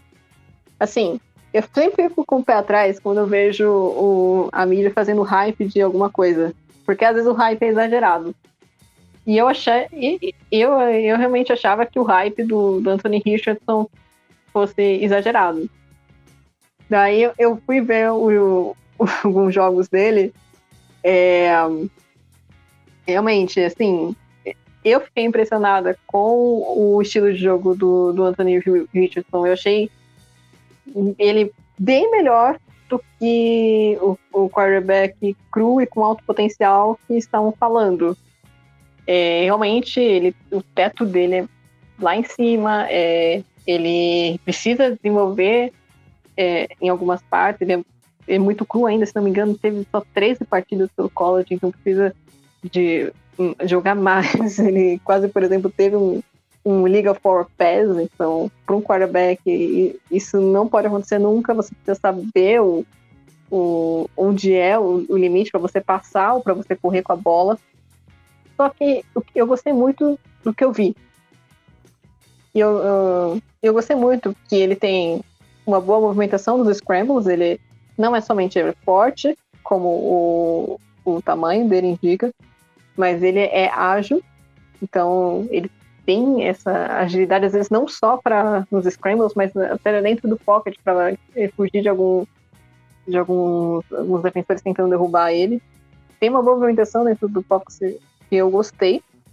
É, cara, ele tem uma mentalidade ofensiva, então provavelmente está alinhado com o coordenador ofensivo dele na faculdade, mas quarta para três, ele tá indo, quarta para uma, quarta para duas, ele vai. Tem técnico que gosta disso na NFL, né? Então acho que, que vai ter um, um fit aí muito interessante.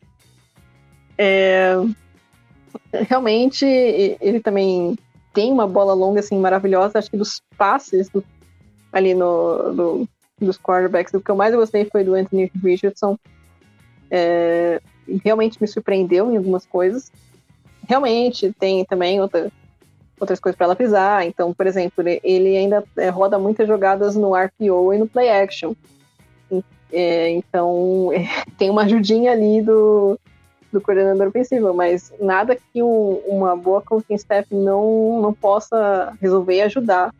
Não que RPO e play action sejam errados, mas um quarterback de NFL tem que saber operar uma, um ataque sem precisar depender só de RPO e de play action o tempo todo, todos os jogos.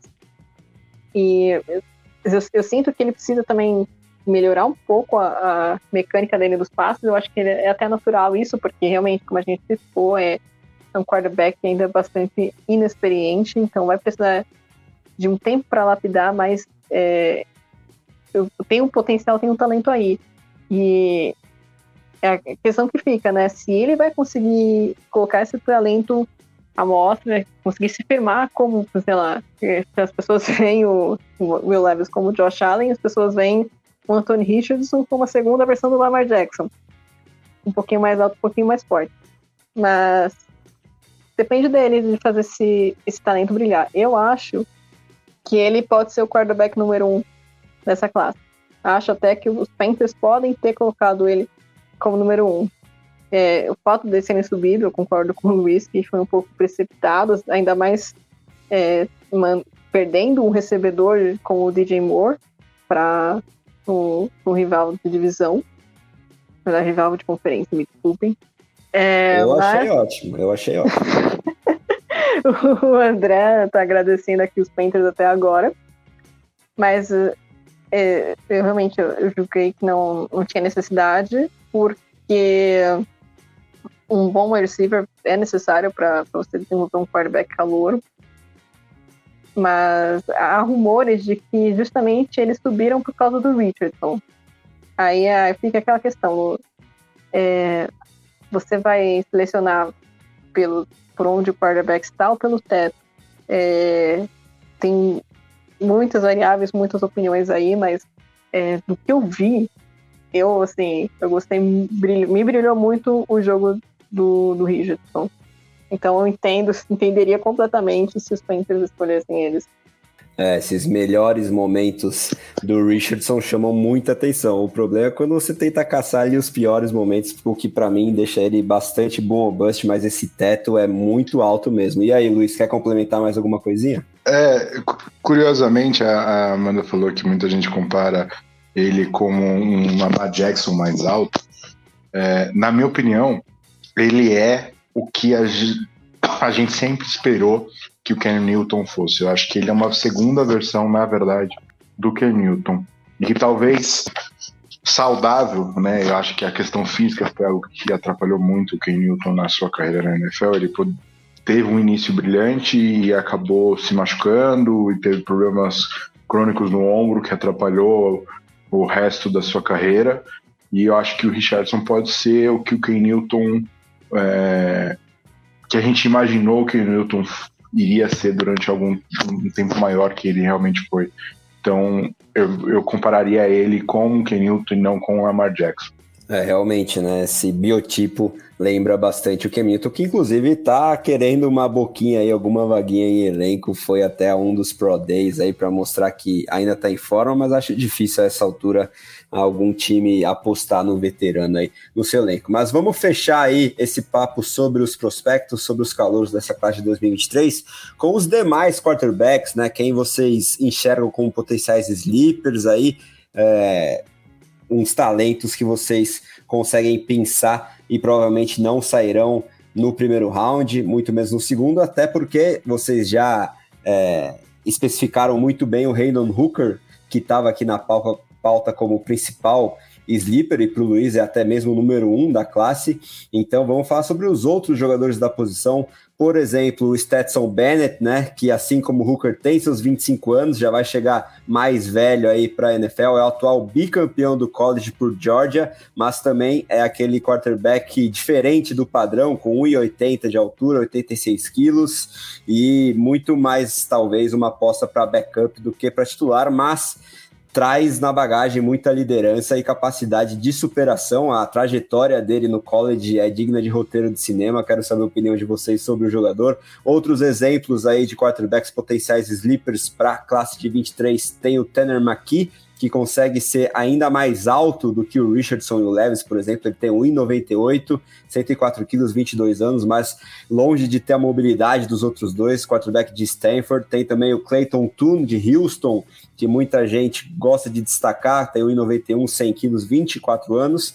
E talvez aquele que seja o mais móvel de todos mas que falte gabarito na hora de passar a bola é o Dorian Thompson Robson, de USCLA. Ele tem 1,85, 93 quilos, 23 anos, um quarterback bastante móvel. Se vocês quiserem comentar sobre os nomes que eu citei, fique à vontade. Também para mencionar alguns outros. Dessa vez, vamos começar com a Amanda e aí o Luiz já emenda também. Tá bom, vamos lá. começando aqui já pelo Clayton Tune, que também foi um, um quarterback que me surpreendeu. É, realmente, eu ouvi falar pouco dele no, no college, assim. É, nem tava é, procurando muito o, o tape dele do, dos jogos, mas eu, pelo que eu vi, no, pelo, principalmente no jogo contra é, SMU, ele se movimenta muito bem no pocket, ele tem uma precisão boa no, na, em bolas longas, ele é, apesar de, de não ser o mais alto ou mais forte, ele é um cara que é bem difícil de derrubar, capa bem pelo meio, pela lateral, é, só que também, assim, em alguns pontos para de melhoria, assim, de novo, a tendência a escapar demais pelo meio, de querer atra é, atravessar todo mundo pelo meio, a linha defensiva pelo meio, ou então de querer recuar demais para tentar prolongar a jogada. Eu acho que ele prolonga bem jogadas, mas acaba recuando muito na NFL, isso não é possível, né? É, acho que também pode melhorar um pouquinho a pressão dos passes, mas é, considerando que, que pelo menos naquele jogo, é, ele desenvolveu bem o ataque, se a gente for pensar que ele não tinha as melhores peças à disposição ali no elenco.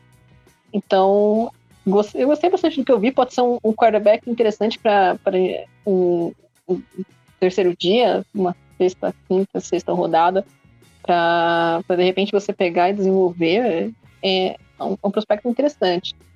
Já o, o Dorian Thompson Robinson, como você destacou, André, ele realmente ele tem essa questão da mobilidade, ele tem uma força no braço.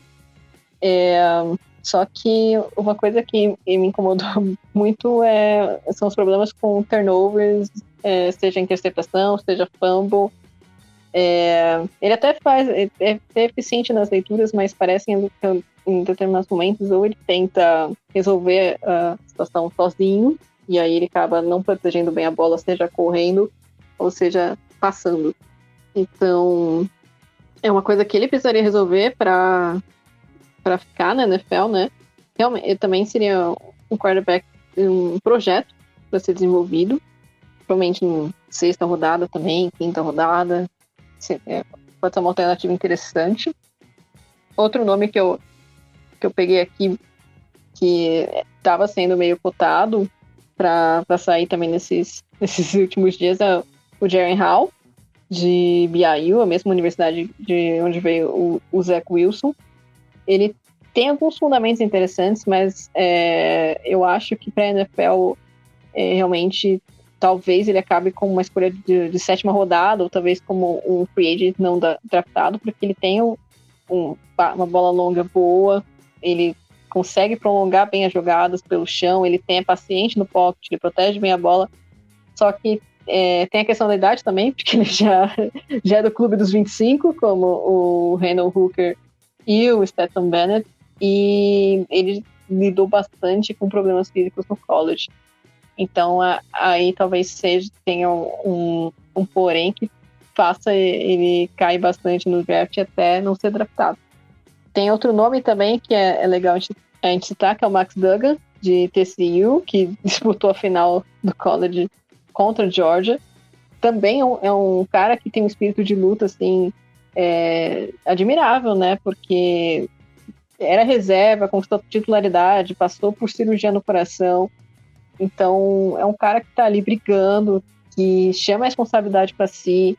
É um cara também que não é um dual threat quarterback, mas ele consegue escapar do pocket quando ele realmente não tem mais opções. É, é efetivo em read options, sneak, scrambles, só que é, às vezes, pelo que eu vi nos jogos, parecia depender um pouquinho demais do, do, do Quincy Johnson, que é novamente que é um dos wide receivers cotados para ser um dos melhores da classe, e novamente aqui que eu trago a reflexão de é, como é que a gente separa a linha entre um quarterback elevando o nível do wide receiver ou o wide receiver elevando o nível do quarterback? Eu acho o, o Max Duggan um, um quarterback até interessante para uma quinta rodada, que tem toda essa questão também da, de, de um espírito de liderança ali no elenco, de ter uns fundamentos de sair bem em scrambles, de ter uma bola, uma deep ball muito boa, como a gente viu várias vezes com, com justamente com o Quincy Johnson, mas ele tem um histórico de lesões no pé. Então isso também vai derrubar ele nessa classe. E aí, para também para a gente não esquecer do, do nosso queridíssimo Stetson Bennett, realmente é, é um cara que ele é vencedor, ele é líder, ele é muito inteligente, ele tem força no braço, não, o braço dele não é o mais forte da classe, tá? Mas ele tem força no braço. É, ele, ele é eficiente no read option, correndo, ele vai muito bem, ele tem agilidade nas, na, nas corridas, só que ele já é considerado pequeno para os padrões do college. E o fato dele ter conquistado o campeonato por Georgia também é, já já é uma coisa digna de cinema. Vista a história dele, é, começou como. É, é, um quarterback com Ocon, né? E para a NFL, se ele realmente conseguir é, traduzir o sucesso do college na NFL, seria um negócio assim histórico. E eu acho que isso é, vem um pouco da, da, da gente querer buscar essas histórias também, sabe? Porque o, o Tom Brady foi escolhido numa sexta rodada é, no draft e, e, é o maior quarterback de todos os tempos.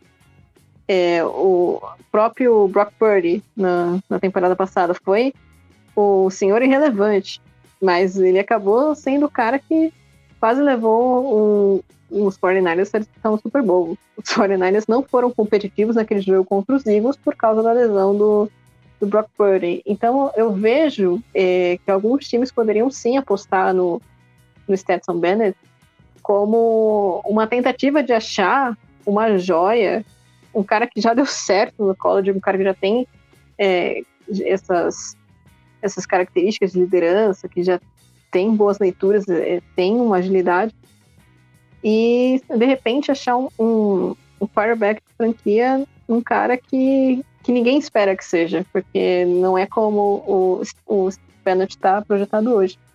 E só um comentário um pouco do Bennett, é, eu acho que ele precisa melhorar a mecânica dele. É, uma coisa que eu estava vendo no, nele passando, eu também não, eu não fico falando, prestando atenção muito de mecânica, porque é uma coisa que é, tô longe de dominar, mas uma coisa que eu tava vendo e era muito claro quando ele passava a bola, principalmente em passes é, incompletos, é, a, a, perna dele de trás, ela, ela completamente solta no ar, ele não, firma, ele não firmava o pé ali para fazer o, o passe com força, com firmeza. Então, eu acho que isso é uma coisa que o que o futuro o futuro time dele vai precisar trabalhar bastante porque vai melhorar muito a precisão dele se um dia ele, ele chegar à titularidade de um time na NFL. Eu ve, é, é, até interessante porque eu vejo talvez os Ravens como uma potencial escolha, por, um potencial destino, por causa do Todd Moken. Mas é, não sei se isso vai se concretizar, se isso será possível. E por último, só para fechar aqui, eu falo do, do Tanner McKee, que é, esse realmente eu fiquei um pouco sem entender porque é, ele era tão cotado. Às vezes as pessoas estão considerando ele até o sexto quarterback da classe, porque ele realmente ele é alto, ele tem um braço forte, é, é um puro pocket passer, mas eu achei ele com, ainda com uma dificuldade de, de processamento da, das jogadas, mesmo dentro de um gameplay limitado. Então ele acabava sendo é, tendo dificuldade para ler as notas, ver também o esquema da defesa.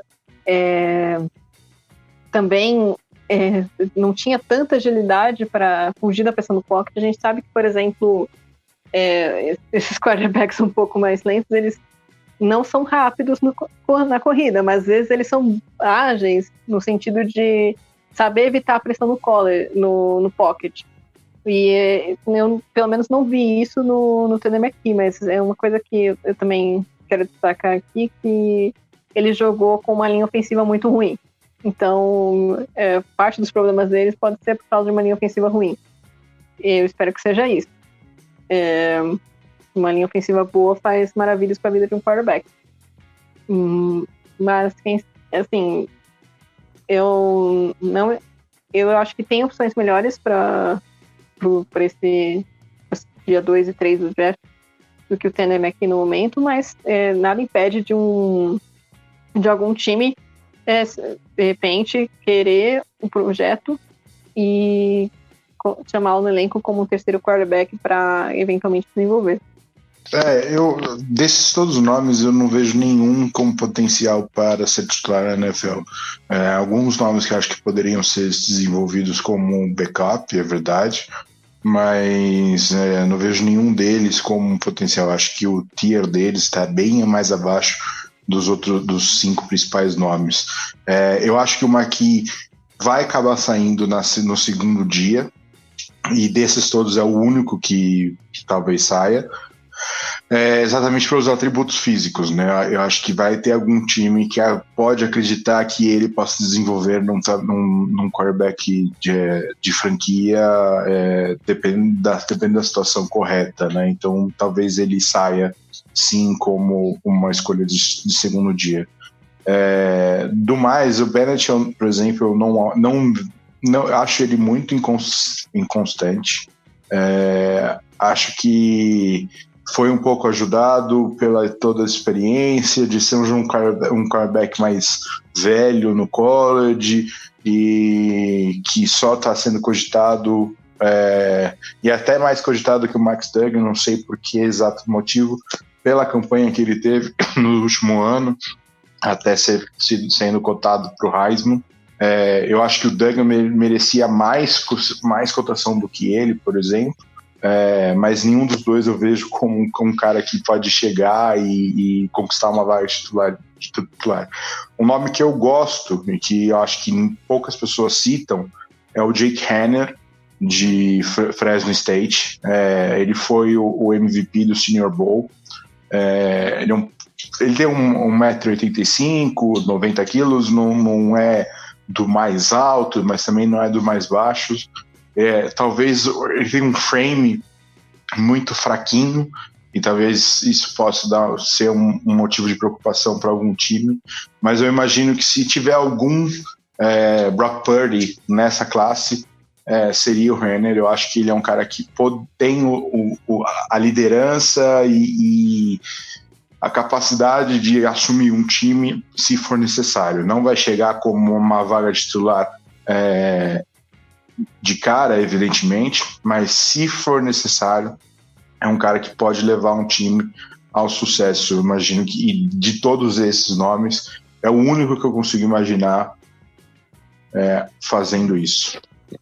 Boa, amigos. Passamos então a régua na classe de quarterbacks de 2023. Agradeço demais a aula dada aí por Amanda Geroldo e Luiz Felipe Sassini. E no destaque final dos meus amigos, quero é, breves comentários sobre Davi Belfort, que é a nossa esperança brasileira para o futuro na posição. Ele ainda tem que jogar seu último ano no high school, no ensino médio, né? Tá em busca do State Championship, inclusive, ele que joga lá na Flórida, inclusive mudou de, de colégio, de high school, para tentar esse objetivo e declarou aí no último fim de semana o seu commitment, né? Se comprometeu com a Universidade de Virginia Tech.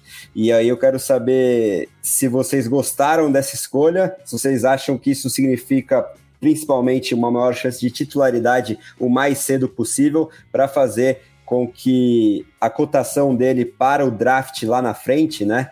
Que, salvo engano, ele estaria elegível no mínimo em 2027, né? Então ele pode ser da classe de 27, 28 ou 29. É, quero saber o que vocês acharam aí dessa notícia sobre o Davi Belfort e agradeço mais uma vez aí por um papo de primeira qualidade mais uma vez. Luiz Felipe Sassini abre para a gente os destaques finais e a Amanda também já emenda dando tchau aí para a galera. É, primeiro agradecer a todo mundo que está nos ouvindo, né, depois dessa uma hora e quarenta de programa.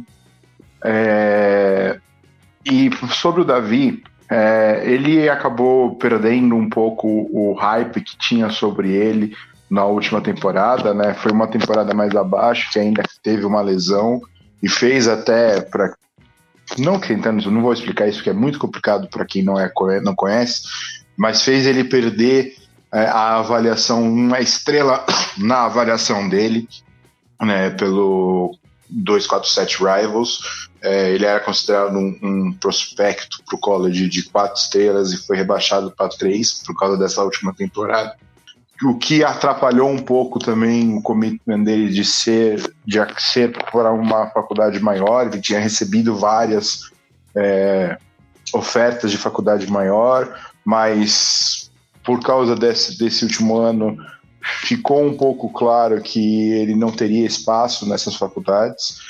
É, eu acho que hoje ele optou por Virginia Tech exatamente pelo, pelo a possibilidade de ser titular cedo e aí, por exemplo, se ele for um titular, joga logo como freshman em 2024, na melhor das hipóteses, ele poderia ser elegível é, no draft de 2027.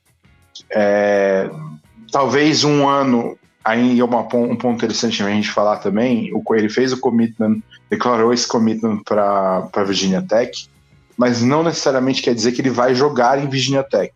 Como ele tem um último ano para cumprir é, no, no high school, se ele fizer um high school, um, é, um, uma campanha muito boa e até disputar o título estadual da Flórida, pode vir a acontecer que algum outro, alguma outra faculdade tente fazer o flip the commitment, né, que o pessoal chama, que é mudar a, o, o, a sua declaração é, antes de ele assinar como um, um, aluno, um atleta, um estudante atleta é, em Virginia Tech. Mas hoje, pela situação de tudo, tudo que foi o último ano e como foi a, a situação da, do Davi hoje, acho que Virginia Tech parece ser a melhor opção. Eu acho que se ele realmente for para lá é, quando chegar em 2024, ele tem uma chance vendo o elenco é, atual de Virginia Tech, ele tem uma chance de conseguir uma vaga como titular logo de cara, e aí sim, com, uma, com boas campanhas, talvez até ir para uma outra faculdade numa transferência, é, numa outra faculdade maior para disputar um, títulos na, no college, e aí ter uma, uma chance maior no draft. Mas mesmo que ele fique por três anos é, e tenha boas campanhas em Virginia Tech, até sim ser um, um jogador selecionado. Mas esse o trajeto hoje para o Davi é um pouco longo, é, até ele ser considerado um jogador que pode ser draftado, ainda vai ter muita coisa que ele vai ter que cumprir, é, muito, muito é, atalho que ele vai ter que encontrar para chegar na, né, nesse patamar, né? A primeira, a primeira decisão eu acho que ele fez correto, que foi escolher a Virginia Tech. Então, eu acho que o caminho está desenhado e vamos torcer por ele. Bom, primeiro agradecer você, André, você, Luiz, por mais esse podcast e também o ouvinte por ter aguentado mais duas horas da gente falando aqui de, de quarterbacks da NFL. É, eu estou muito na linha do que o, o Luiz comentou. Realmente, a melhor escolha para ele no momento, para o Davi, é pegar uma universidade para poder jogar no college em alto nível. É, lógico que a gente está falando aqui é, primeira divisão do college. É, e se por acaso ele tiver uma campanha fenomenal no último ano dele de high school, ele pode escolher outra universidade. Até porque é, tem muito chão pela frente, às vezes mudam as avaliações que as universidades têm dentro do próprio elenco. Às vezes elas podem achar que tem um prospecto e elas não têm. Então, nessa podem surgir algumas oportunidades para o Davi, sim. É, mas de qualquer forma, é, o Virginia Tech, porque se ele jogar para o Virginia Tech, é, com certeza ele vai ter mais chance de titularidade do que, por exemplo, se ele é, tivesse se comprometido com o High State ou Alabama, por exemplo, que a gente sabe que são, são, são linhas mais concorridas. E de qualquer forma, o, o Davi ele pode jogar e se ele tiver um bom desempenho, ele pode se transferir também para algum, programa mais forte, é, buscando uma, melhor colocação no draft. Ou, de repente, ele pode é, acabar encontrando bons jogadores ali. São uma geração incrível ali em Virginia Tech e, e realmente é, fazer um, uma coisa mágica ali pro, pro draft e disputar é, ir pro draft como prospecto de Virginia Tech. Mas, é, como o Luiz falou, tem muito chão pela frente, tem muitas coisas que ainda podem acontecer. Então, é um cara que ainda está bem no comecinho, então o importante realmente é ele se cuidar, ele se desenvolver cada vez mais, ele continuar jogando, continuar se divertindo também, porque essa fase do, do ensino médio, do, call, do high school, é, é uma, uma fase muito boa para a gente também é, se divertir com o que a gente gosta de fazer. E então o importante para ele, ele é que, é lógico, também essas definições do caminho, tudo são importantes, mas é, ele também é, pensar no momento. Não pensar assim, ah, eu vou precisar, não se colocar uma pressão é, incrível para, ah, eu preciso conseguir um colégio maior, do, um, uma faculdade maior do que, o, do que Virginia Tech, porque senão minha posição de draft lá na frente vai, vai, ser, vai ser ruim. Não é isso. É, eu é, penso assim, eu tô com o Virginia Tech aqui, é, eu vou jogar bem, vou fazer o meu jogo da melhor forma possível. Se as oportunidades, oportunidades aparecerem, vai ser por mérito meu. Eu acho que, é isso que, que ele tem que pensar, ele tem que se centrar ali no momento agora de, de um high school e desenvolver o caminho dele aos poucos, porque é assim que a gente faz. É, acho que isso vale tanto para NFL quanto para para outras fases da vida. E, mas eu tenho certeza que não importa o caminho que ele, que ele escolher ali, ele vai ter um futuro brilhante. Sem dúvidas, ainda bem no início da trajetória, mas já com muita torcida aqui do Brasil para o Davi é, rumo ao college e quem sabe a NFL. Lembrando que esse episódio foi editado pelo Estúdio WPcom, que trabalha com gravação, edição, produção de podcasts, videocasts, áudios comerciais em geral, com direito a sala com tratamento acústico, quatro microfones, monitor de LED, além da estrutura para gravações e edições à distância. Se você tem um conteúdo, mas não tem tempo para editar ou precisa de uma ajuda para melhorar a sua ideia, manda uma mensagem para o nosso amigo Pique pelo telefone ou WhatsApp DDD 54 99620 5634 ou pelo site grupowpcom.com.br barra estúdio. Em nome de Amanda Geroldo e Luiz Felipe Sassini, eu sou André Amaral e essa foi a edição número 110 do podcast The Playoffs, analisando a classe de quarterbacks do draft 2023 da NFL. Semana que vem seguiremos na nossa temporada de calouros, hein? Muito obrigado por nos ouvirem, um grande abraço e até a próxima!